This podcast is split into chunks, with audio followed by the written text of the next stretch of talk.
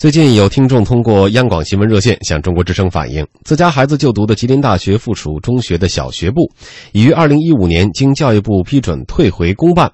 但是最近数百名家长们却又接到了学校要求缴纳二零一六年度择校费的通知。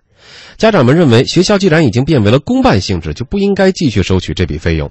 那么，学校继续收费的依据究竟是什么？我们来听央广记者杨博宇的报道。学生家长王女士介绍。吉林大学附属中学小学部此前为一所民办性质的学校，在这里就读的学生除少部分吉林大学子弟外，其余学生根据年级不同，每年都要缴纳七千元至九千元不等的择校费。二零一五年六月，经长春市教育局批准，将吉林大学附属中学小学部退回公办。之前三年呢，就是我们从开学一直就是每年交七千块钱的择校费。我们当时到这个学校吧，也知道这个情况，然后我们每年也都交了。但是就是从去年一五年的年末，今年一六年年初，就是大家长春因为陆陆续续有好几个学校，就是以前也交择校费这学校都变成公办的了。然后我们这个学校呢，就大家也都说变成公办的了。这不是今年之前一直都没有收，而上周家长们却陆续接到了学校通知，要求周末将二零一六年的择校费交至各班班主任。给我们每个家长发的私信，正常我们每个班都有群，他就是给我们发私信说的那个，刚开始说是周日到嗯学校，呃拿卡交钱，学费和以前一样，具体数他也没写，然后。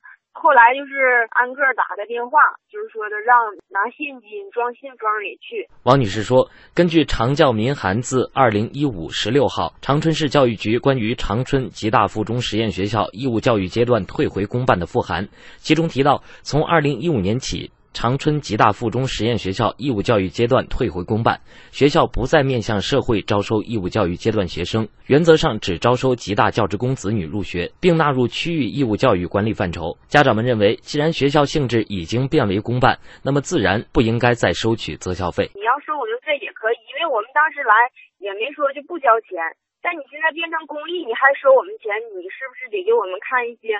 你收费的文件啊，或者是你现在还是说可以你收费一些相关的东西，对吧？他还不给我们看。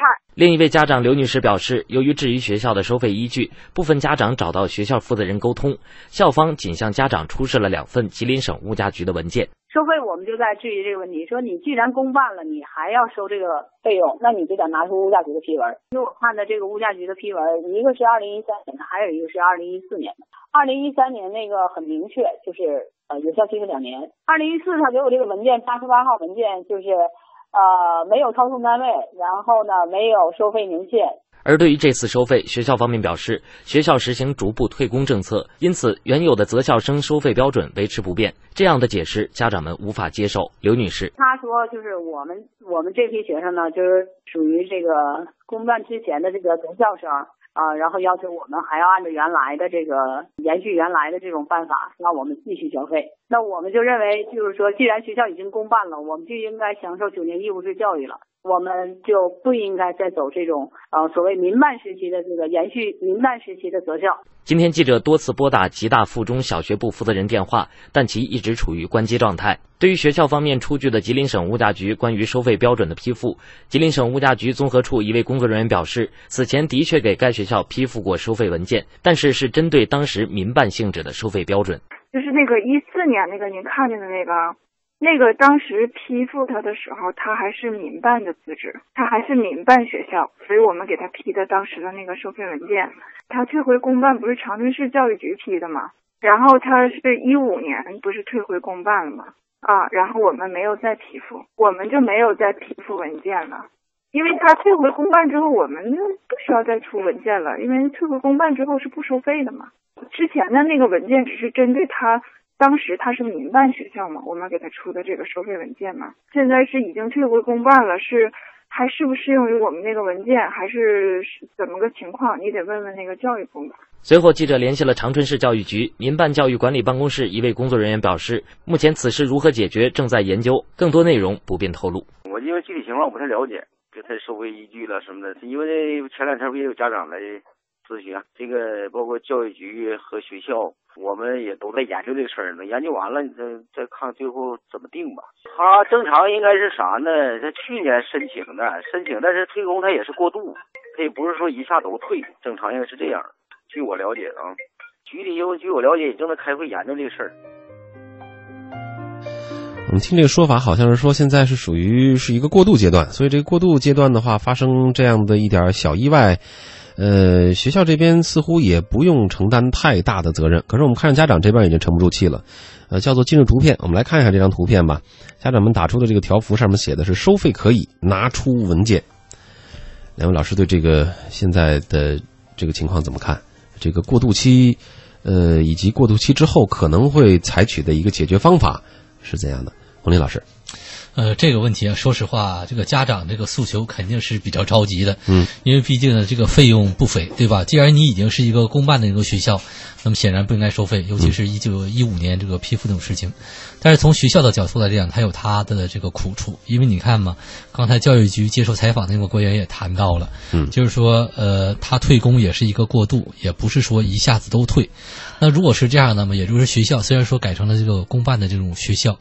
但是呢，相应的这种拨款，对吧？国家的这种呃，相应这种拨款，从这个采访的理解上来讲，应该是没有到位。嗯，如果没有到位来讲的话，他顶着一个公办的一个旗号，然后所有的费用又没有到位的话，那么它确实是一个过渡的阶段。对。那么如果是一个过渡的阶段，那么按照正常的理解来讲，那么维持原有的一些收费，尤其是就是说，我们说以前一般都是这样过渡的，说老人老办法，新人新办法，他只能就是采取这么做，就新招的学生，那么我就按公办的处理。那么以往呢就是这样，所以我觉得这个事情来讲的话，家长诉求有道理。那么学校这种办呢，至少从现在看呢，也不是说他强行一定要多赚这笔钱。嗯。那么接下来这种解释权应该就是在教育局，就是说国家的拨款究竟到位了没有？嗯。如果没有到位，那么出现这些纠纷，至少这个板子不应该完全打在这个学校身上。对，教育局现在这边说的是情况还不是特别了解，有一些问题正在研究，更多内容还不便透露。但是呢，这个应该也不是长久之计。